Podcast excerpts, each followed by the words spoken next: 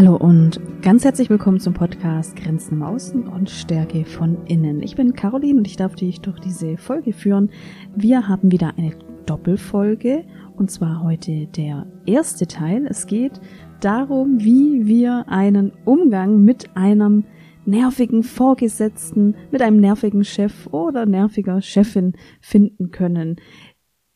Die Folge ist auch wieder mit einem Augenzwinkern versehen. Ich stelle nämlich eine Typologie vor, also wieder Formen von möglichen Cheftypen, also eine Art Einordnung. Eine Einordnung ist natürlich ja nicht immer so schwarz-weiß, aber eine Einordnung bietet neue Perspektiven und die ein oder andere Lösung.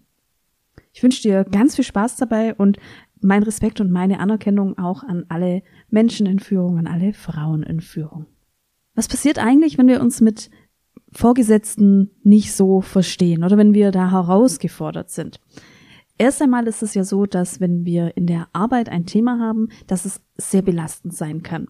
Ich kenne es ganz oft, dass es zum Beispiel ähm, Konflikte gibt mit Kolleginnen oder Kollegen, dass es im Team Unstimmigkeiten gibt und das kann schon sehr, sehr herausfordernd sein. Und wenn du auch schon mal in so einer Situation warst, dann weißt du vielleicht, dass das wirklich ja ähm, auch Auswirkungen hat auf dein Privatleben, dass du irgendwann nicht mehr schlafen kannst, dass du immer mehr und mehr wütend wirst. Und da fällt mir auch ein ganz toller Satz ein von einer Coaching-Kundin, die davon berichtet hat, von einem Konflikt mit einem Arbeitskollegen und gesagt hat, jetzt geht's wirklich nicht mehr, denn er liegt im übertragenen Sinn in meinem Ehebett, denn ich kann nicht mehr schlafen, ich muss an die Situation denken, ich muss da einen Ausstieg finden.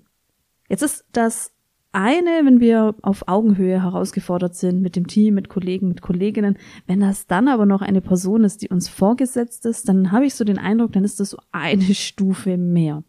Und was hätten wir denn da für mögliche Themen? Es kann jetzt sein, wir haben da ein Thema der Ungerechtigkeit und dass die vorgesetzte Person in unseren Augen für Ungerechtigkeit sorgt. Oder es geht um Unberechenbarkeit. Also es ist an einem Tag mal so und an dem anderen Tag mal so und das quält uns. Weil eigentlich wollen wir doch Beständigkeit. Und dass wir in Situationen kommen, in der wir in der Kommunikation uns wirklich immer zusammenreißen müssen, sobald wir mit der Person in Kontakt kommen. Vielleicht erleben wir unsere Vorgesetzte auch an der einen oder anderen Stelle unfähig oder wir vermissen die Augenhöhe, wir vermissen die Wertschätzung oder wir fühlen uns kontrolliert. In der Arbeit verbringen wir viel Lebenszeit und deshalb ist es ja auch durchaus nachvollziehbar, dass die Arbeit ein ganz bestimmender Faktor auch ist für unsere Zufriedenheit. Und wenn dort etwas nicht stimmt, dann kann der Leidensdruck eben auch groß sein. Schauen wir uns mal den ersten Teil der Typologie an, die Typologie an bestimmten Chefs oder Chefinnen und für jede Form, für jeden Typus werde ich dir ein paar Punkte nennen, ein paar eigene Erfahrungen, wenn ich zum Beispiel mit diesem Typus schon selbst in Kontakt gekommen bin oder aber mit Menschen gearbeitet habe, die ähm, mit so einer mit so einem Typus in Kontakt gekommen sind. Und ich möchte dir natürlich auch Lösungen anbieten. Das Ziel ist, Du sollst in die Souveränität kommen im Umgang mit deiner vorgesetzten Person. Du sollst dich nicht zerstört fühlen, wenn du da eine Begegnung erduldet hast, sondern du sollst dich ja einfach stark fühlen, sollst dich da fähig fühlen und sollst dich da auch abgrenzen können. Fangen wir mit dem ersten Typus an, das ist der Typus Controletti. Also eine Person, die sehr stark kontrolliert und jeden Schritt überwacht. Jetzt ist mir da beim Vorbereiten aufgefallen, dass wir jetzt natürlich im digitalen Zeitalter vielleicht noch viel, viel mehr Möglichkeiten haben, uns gegenseitig zu kontrollieren. Da denke ich jetzt einfach nur mal an ein paar Formen von geteilten Dokumenten, dass wir eine gemeinsame digitale Ablage haben, dass wir auch einen gemeinsamen Zugriff haben auf Projekte und alles, was da eben so dazugehört. Und das ist natürlich super, weil das erleichtert die Arbeit, aber es bietet auch viele Möglichkeiten, dass wir kontrolliert werden ohne dass sie es wollen. Ja, dieser Typus Controletti fühlt sich als Herr oder Frau im Haus und es gibt so die Tendenz, dass er am liebsten alles alleine macht. Äh, da begleitend könnte man jetzt sich auch vorstellen, dass er oder sie den Mitarbeitenden gar nicht so viel zutraut. Und dementsprechend wichtig ist ihm Kontrolle. Hinter diesem Wunsch nach Kontrolle steht möglicherweise die Angst, das Ruder aus der Hand zu geben oder das Ruder eben auch zu verlieren oder die Angst, dass die Dinge aus dem Ruder laufen. Ein großer Antrieb ist für ihn oder sie das Gefühl, besser als alle anderen zu sein und dadurch riskiert er oder sie permanent die Selbstüberforderung. Ich bin selbst einmal diesem Typus in sagen wir mal, Abstufungen begegnet und ich hatte darüber hinaus auch noch so diese Idee, dass der Antrieb zu dieser Kontrolle vor allem auch dieses Bemühen ist, perfektionistisch zu sein. Also eine Person, die sowieso perfektionistisch veranlagt ist, trägt das vielleicht fort und hat dann Befürchtungen, dass Mitarbeitende das eben nicht erfüllen können. Wie kann es uns jetzt gehen mit dem Typus Controlletti? Das ist natürlich sehr stark abhängig von deiner Persönlichkeit und auch so ein bisschen vom Kontext. Wenn du ein starkes Autonomiebedürfnis hast, dann ist Kontrolle und Kleinhalten für dich sehr schwer auszuhalten. Denn eigentlich bräuchtest du Vertrauen, also dass dir Menschen Vertrauen schenken. Du bräuchtest auch, dass die Menschen dir etwas zutrauen und du brauchst Gestaltungsfreiraum, also einen Raum, in dem du für dich wirken kannst, ungestört und wenn das nicht stattfindet, weil eine Person dann jeden Arbeitsschritt überwacht oder monitort, dann geht es hier schon sehr stark an deine Grundbedürfnisse. Das ist dann so, als ob du ja kurz vorm Verdursten wärst. Was ist auch noch herausfordernd, wenn du zum Beispiel nicht so perfektionistisch veranlagt bist, dann ist es auch schwer, denn möglicherweise wird da jede Kontrolle durch den Vorgesetzten vielleicht auch etwas zutage bringen. Und das hatte ich ehrlich gesagt auch mal phasenweise mit einer Person und jetzt ist es bei mir so, ich bin, sagen wir mal, sehr fehlerfreundlich. Also der Perfektionismus, der ist an mir vorübergegangen, worüber ich ehrlich gesagt an der einen oder anderen Stelle schon froh bin. Jetzt ist das aber natürlich, also eine Kombination von mir, sehr fehlerfreundlich, sehr locker, ähm, da schleichen sich auch mal die ein oder anderen Fehlerchen ein dann ist das natürlich eine herausfordernde Kombination mit einer vorgesetzten Person oder schon mit einer Kollegin, die da sehr perfektionistisch ist. Das hatte ich tatsächlich auch mal ähm, phasenweise so, dass ich ähm, so im Denken schnell, schnell etwas weitergeleitet habe an meine Vorgesetzte und dann haben sich immer Fehler eingeschlichen. Und dann dachte ich mir schon, oh, wie wirkt das jetzt? Ich schicke was und es gibt da ähm, einen offensichtlichen Fehler. Und das habe ich für mich dann auch so rangenommen, dass ich mir da eine zusätzliche Kontrollschleife angewöhnt habe. Denn genau bei diesem Vorgang, genau bei diesem Vorgang, den ich an diese Person schicke, da ein Fehler, ach, das war schon ein bisschen bitter. Kommen wir mal zu einer neuen Perspektive. Hat denn dieser Typus auch Vorteile? Hat es irgendeinen Gewinn für uns, wenn wir in der Arbeit eine Kontrolletti als Vorgesetzte haben?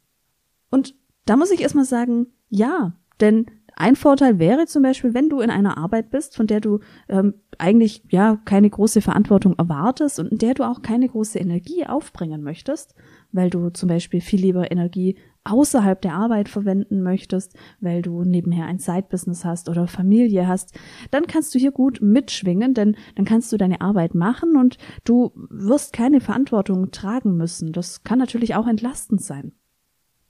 Da ist natürlich auch wieder das Risiko ähm, dran gekoppelt. Möglicherweise kannst du dich hier nicht in dieser Form weiterentwickeln und bleibst unter deinem Potenzial. Aber natürlich phasenweise auch mal keine Verantwortung zu tragen, das ist schon auch sexy. Jetzt schauen wir uns mal die Strategien an. Wie kannst du hier in deiner Arbeitssituation eine Veränderung schaffen, wenn du durch diese vorgesetzte Person und ihr kontrollierendes Verhalten belastet bist? Ein möglicher Antrieb für diese Person ist ja diese Idee auch alles gut zu machen, alles bestmöglich zu machen, alles perfekt zu machen. Stell dir hier mal die Frage, ob zehn Prozent von dieser Eigenschaft nicht sogar hilfreich sein könnten. Und da kann ich jetzt für mich persönlich sagen, ja, also für mich ist es tatsächlich so, äh, zehn Prozent von der Vor Sorgfalt einer vorgesetzten Person, in dem Fall, ähm, das hat mir schon gut getan, weil ich eben, wie gesagt, dann nochmal zusätzlich etwas kontrolliert habe, bevor ich etwas weitergeleitet habe. Die nächste Frage, die du dir stellen kannst, ist, ob du einen roten Faden erkennst im kontrollierenden Verhalten deiner vorgesetzten Person. Vielleicht sind es ja lediglich ganz bestimmte Themen, die ihm oder ihr wichtig sind. Aus einem bestimmten Grund. Wenn du diesen Code geknackt hast und das Schema erkannt hast, dann kannst du ganz besonders darauf Augenmerk legen, auf die Dinge, die deiner vorgesetzten Person wichtig sind Und du kannst dir mehr den Raum für die Eigenverantwortung nehmen, für die Dinge, die möglicherweise unter dem Radar der vorgesetzten Person sind.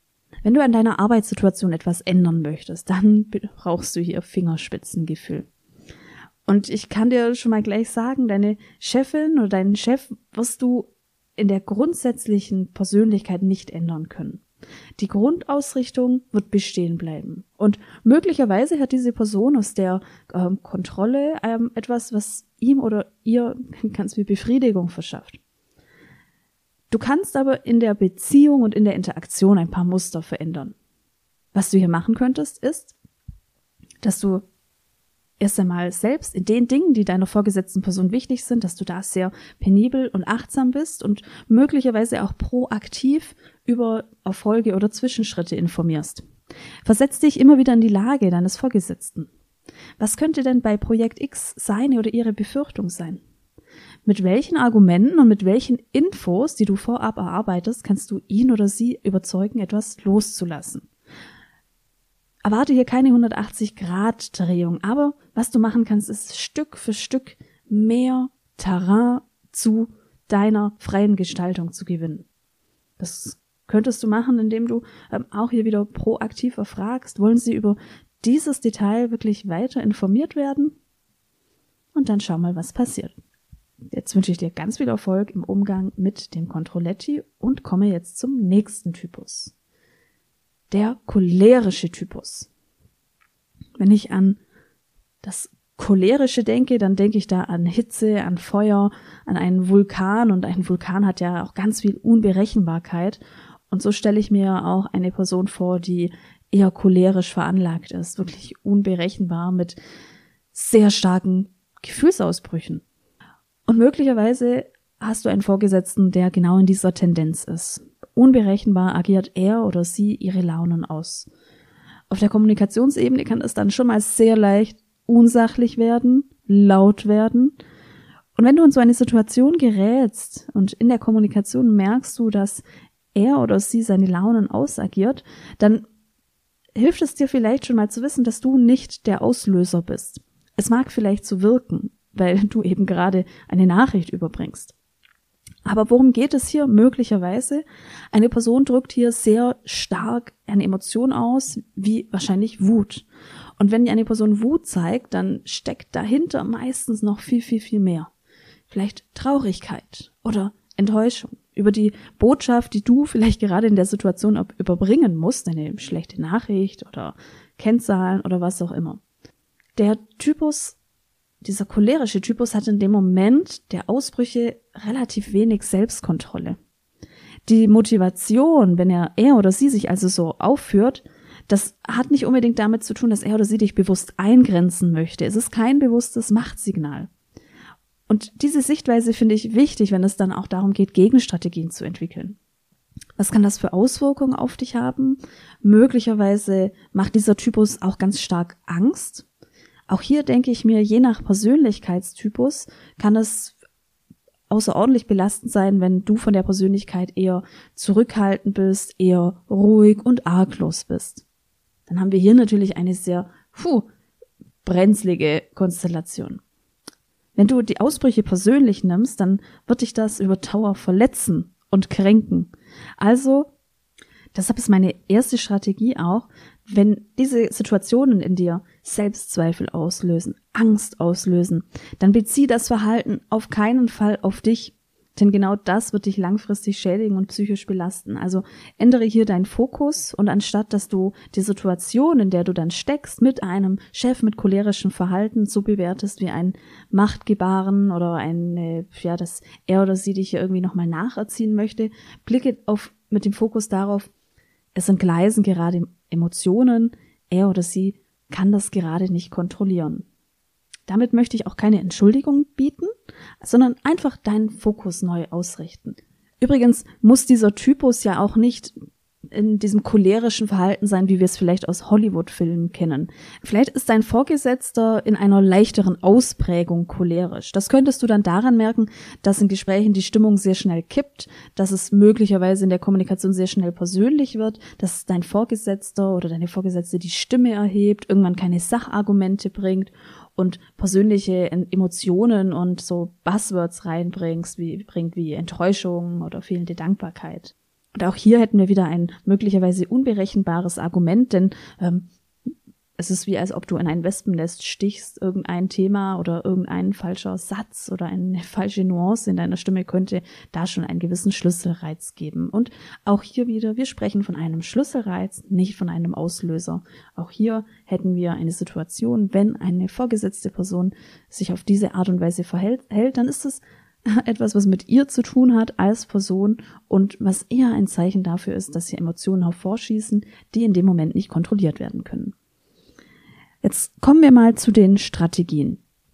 In einem Management-Seminar wurde zu diesem Typus die Strategie genannt, Blickkontakt aufzunehmen, und zwar mit der Formulierung Blickkontakt für die Basehemmung. Die Idee dahinter ist, der Person in einem Ausbruch, in einem emotionalen Ausbruch in die Augen zu schauen. Und ich kann mir sehr gut vorstellen, dass das sehr schwer fällt, vor allem wenn ich jetzt an den cholerischen Typus denke, den man in manchen amerikanischen Filmen sieht. Die Idee ist aber durch den Blickkontakt eine Verbindung wiederherzustellen und dich auch als Mensch zu zeigen und eben nicht den Kopf zu senken.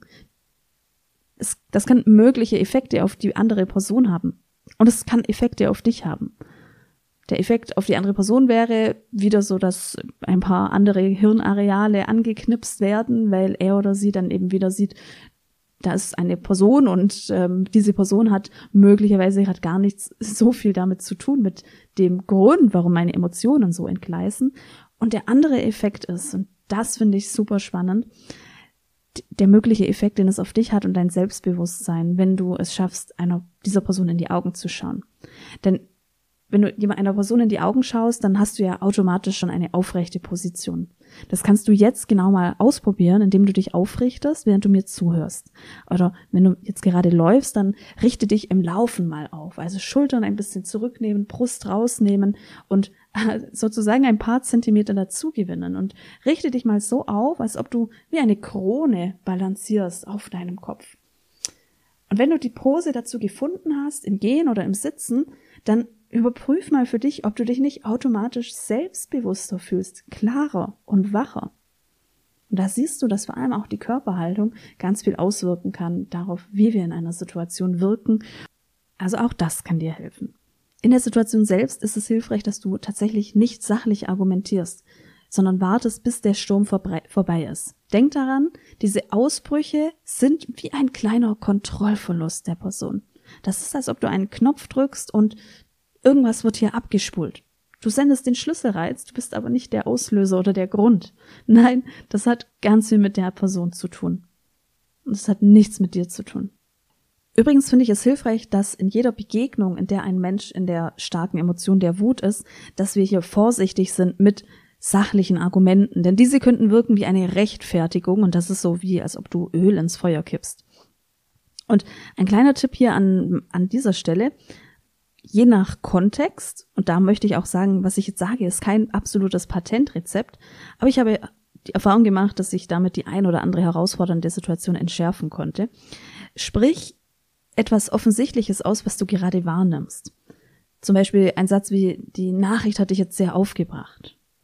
Ich habe jetzt den Eindruck, dass ich durch diese E-Mail ganz viel Wut erzeugt habe mit der richtigen Haltung ausgesprochen. Also es soll nicht eine Anklage sein, schau mal, wie du gerade keine Kontrolle hast, schau mal, wie wütend du bist. Nein, es soll keine Anklage sein, es soll auch nicht eine persönliche Kränkung daraus kommen. Schau, wie du wieder mit mir sprichst, das gibt's doch nicht, das, das tut mir weh.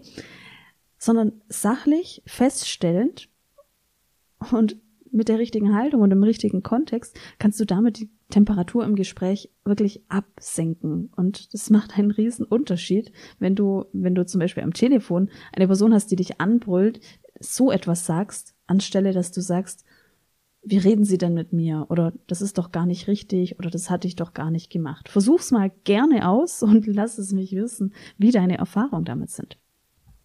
Was auch wichtig ist, dass du deine Ziele und Bedürfnisse im Blick behältst.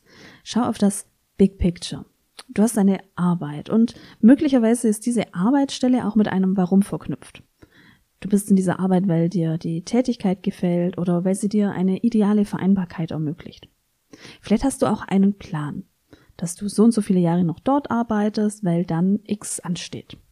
Die Familienplanung oder deine Selbstständigkeit oder weil dann die Position frei wird, mit der du, auf die du spekulierst.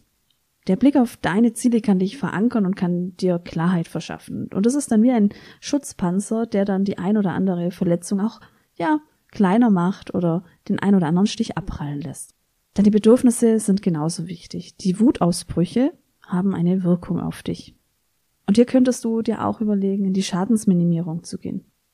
Wenn du einen Vorgesetzten hast, der regelmäßig in einen Wutausbruch geht und du merkst, dass dich das enorm triggert und dass du danach wirklich kaputt bist, dann kannst du dir die Frage stellen, ob das Aushalten von Wutausbrüchen und das Dabeistehen und im Büro bleiben, ob das in deinem Arbeitsvertrag steht. Und ich kann mir sehr gut vorstellen, dass das Aushalten von Wutausbrüchen nicht im Arbeitsvertrag steht.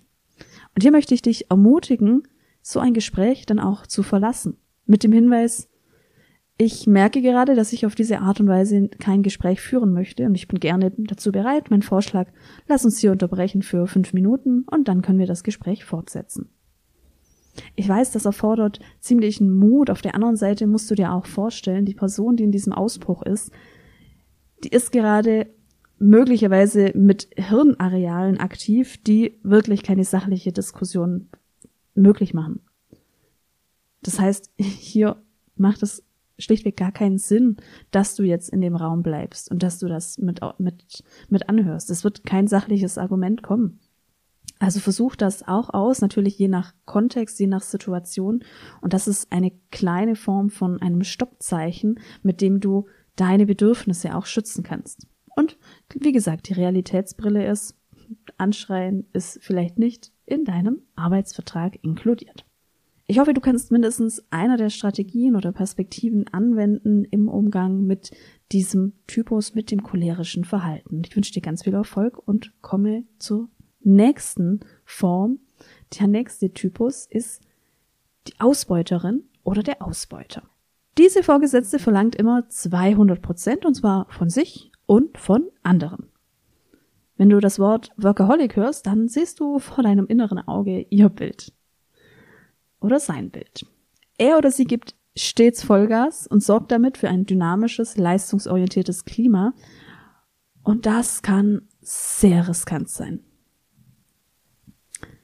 Schauen wir uns hier gleich mal eine ganz brisante Konstellation an, wenn der Ausbeuter oder die Ausbeuterin auf eine Person trifft, die nicht Nein sagen kann, dann haben wir hier ein ganz brenzliges Potenzial, denn denn einerseits tritt der Ausbeuter oder die Ausbeuterin so auf, dass ein Nein äh, sowieso schon herausgefordert ist für die Personen, die damit noch keine große Schwierigkeit haben.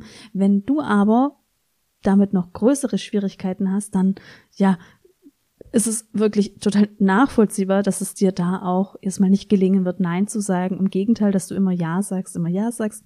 Und dass du vielleicht auch diese Hoffnung hast, ja, jetzt noch dieses Projekt, aber das nächste Projekt, dann wird es doch auch ausreichen, dann weiß er oder sie doch, dass ich genug auf dem Tablett habe.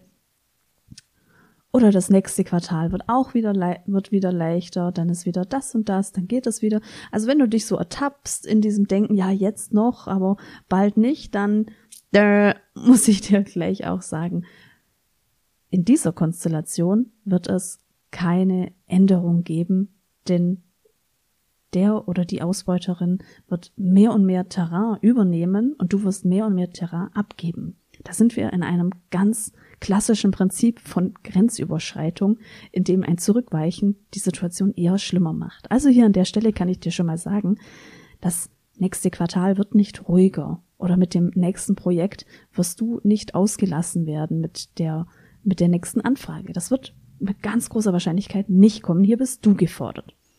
Jetzt schauen wir uns da nochmal die allgemeine Situation an, was entsteht, wenn eine Person, eine vorgesetzte Person vom Typus Ausbeuter oder Ausbeuterin ist. Ja, wir haben da eine, wir haben die Idee des Leistungsdrucks, also ein Klima des Leistungsdrucks und da haben wir ja schon mal so ein paar positive Aspekte. Den Leistungsdruck äh, kann ja erst einmal bedeuten, das gibt Energie, das pusht uns. Wenn der Druck aber kontinuierlich anhält, dann wird er entgrenzt und damit wird es schwierig, damit wird der eigentlich auch mit ganz vielen Aspekten konstruktive Leistungsdruck wird nahezu schon zu einem toxischen Druck. Und die Übergänge da sind möglicherweise fließend. Was hier sehr leicht entstehen kann, ist, dass zum Klima der Ausbeutung, dass das auch noch so Wellen schlägt auf Teamebene. Also, dass wir eine Kultur auch haben, in der die Kollegen und Kolleginnen ganz viele Annahmen haben. Annahmen zur Kollegialität. Annahmen dazu, dass sie anderen helfen sollen. Und dann entstehen so Gedankenkonstrukte wie, ich kann doch nicht Nein sagen, weil dann muss es meine andere Kollegin machen und die ist doch auch schon so belastet.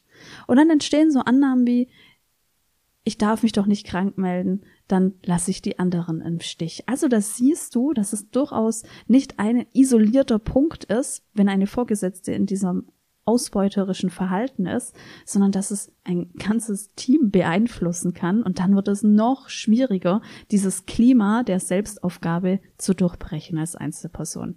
Und hier möchte ich dir nochmal sagen, wenn du unbewusst darauf wartest, dass dich irgendjemand erlöst, also dass irgendjemand jetzt von außen mal kommt und sagt, das ist jetzt wirklich viel und diese Aufgabe, das kannst du nicht auch noch machen, vergiss es. Das wird nicht kommen. Ich kenne keine Konstellation, in der das gekommen ist. Es ist total nachvollziehbar, dass du diesen Wunsch hast und dass du dir wünschst, dass andere sehen, dass du wirklich genug hast und dass du dir wünschst, dass die vorgesetzte Person doch auch verstehen muss, dass es gerade viel ist.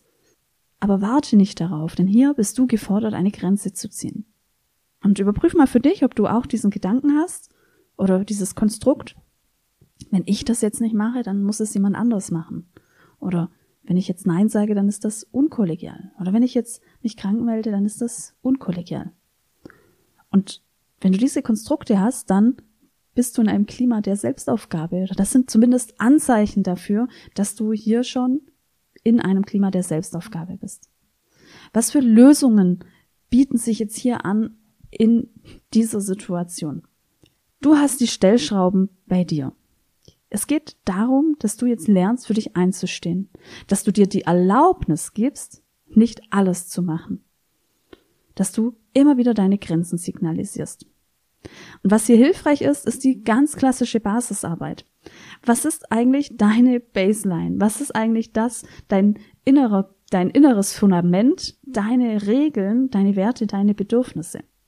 Und hier geht es an die Basisarbeit. Hier geht es darum, dass du für dich erarbeitest, was ist denn mein Rahmen, der, in dem ich für mich gesund bleiben kann. Und daran, da könntest du jetzt daran arbeiten, an der Stundenzahl, nicht keine Überstunden oder keine entgrenzten Überstunden mehr, nicht länger als 17 Uhr, nicht, nicht mehr als vier Projekte offen in der Pipeline. Also das hängt von deinem Arbeitskontext ab, aber hier geht es darum, dass du auf einer ja, möglichst sachlichen Art und Weise Grenzen formulierst.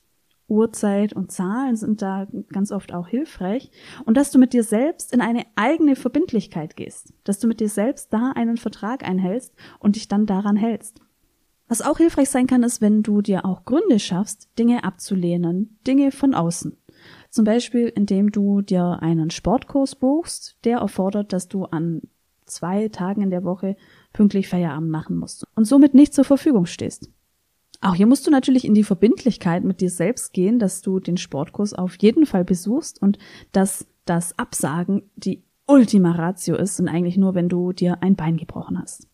Du kannst auch deine Partnerschaft nutzen oder allgemein auch mit deinem Partner darüber sprechen, wie du noch Verbindlichkeit herstellen kannst, wie du noch Rahmen setzen kannst, indem ihr feste Verabredungen miteinander übernimmt, indem ihr die Vereinbarung trifft, dass ihr ähm, an zwei Tagen in der Woche zu der und der Zeit jeweils zu Hause seid und kocht oder spazieren geht. Also so in diese Art setzt du dir Anker, ganz pragmatische Anker von außen, die es dir dann auch leichter machen, dich an die Zeiten zu halten. Und das kommt zusätzlich auf die Waagschale wenn, und könnt und wird dein Nein unterstützen.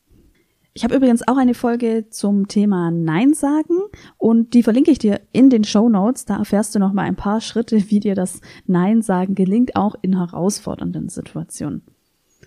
Und ich verlinke dir auch die Folge Bin ich unkollegial, wenn ich Nein sage? Auf der Arbeitsebene noch ein kleiner Tipp. Also das hat auch was damit zu tun, was ist deine Baseline und was ist für dich möglich zu machen und was ist deine Grenze. Ähm, wenn wir jetzt mal ganz je nach Arbeitsbereich quantitativ sagen, du hast zehn laufende Projekte und für dich ist die feste Grenze, dass du nicht ein elftes noch übernimmst. Und jetzt kommt jemand auf dich zu und möchte dir das abgeben oder möchte dir das sozusagen auf dein volles Tablett legen. Dann gibt es hier die Möglichkeit zu sagen, ähm, ja, ich kann das schon machen. Dafür muss ich aber Projekt XY liegen lassen. In dem Fall schaffst du Transparenz für gegenüber dem, was du einfach gerade schon alles zu leisten hast und du holst deine vorgesetzte Person mit ins Boot und holst dir da auch wieder die Erlaubnis, den anderen Aspekt vielleicht dann liegen zu lassen, von deinem Tablett erst einmal temporär zu nehmen, zugunsten des neuen Projektes. Auch das wäre so eine Spielerei. Was ich hier so charmant finde, ist, dass wir ganz oft meinen, unsere vorgesetzte Person müsste doch wissen und verstehen, dass wir so viel zu tun haben. Das müsste sie doch wissen. Sie müsste da doch Einblick haben. Jetzt muss ich da aber auch mal eine Lanze brechen für Vorgesetzte. Vorgesetzte haben natürlich selber auch viel zu tun und haben viele Tätigkeiten und nicht jede vorgesetzte Person hat diese hellseherischen Fähigkeiten zu wissen, was genau auch alles bei dir liegt. Es wäre wünschenswert, wenn sie, er oder sie da mehr eine Ahnung hätte, aber ich würde darauf nicht bauen. Auch von meiner Erfahrung, ich würde darauf nicht bauen. Und was kann man hier machen? Man kann Transparenz schaffen und klar kommunizieren. Ich habe so und so viel schon. Unter diesen Bedingungen könnte ich das neue Projekt jetzt auch annehmen. Und damit zeigen wir der vorgesetzten Person auch noch das Tablett und das ist doch noch mal viel besser und viel konstruktiver, als einfach zu sagen, ja, okay, ich mach das. Weil danach wirst du dich ärgern, seien wir ehrlich. Danach wirst du dich ärgern, weil du denkst, ja, jetzt ich habe doch schon genug zu tun und warum sieht er oder sie nicht, dass ich schon so viel zu tun habe. Nein, mach das transparent. Puh. Ja, das war jetzt der Typus Ausbeuter, Ausbeuter, Ausbeuterin. Ich hoffe, du kannst mit der ein oder anderen Strategie etwas anfangen. Ich wünsche dir ganz viel Erfolg beim Ausprobieren. Und wir sind jetzt schon am Ende angekommen. Ich bedanke mich, dass du zugehört hast. Lass mich doch gerne wissen, wie dir die Folge gefallen hat. Schau doch auf meinen Social Media Kanälen zu den Beiträgen zu der Folge und lass mir einen Kommentar da. Das würde mich wirklich freuen. Und ich freue mich auch auf das nächste Mal.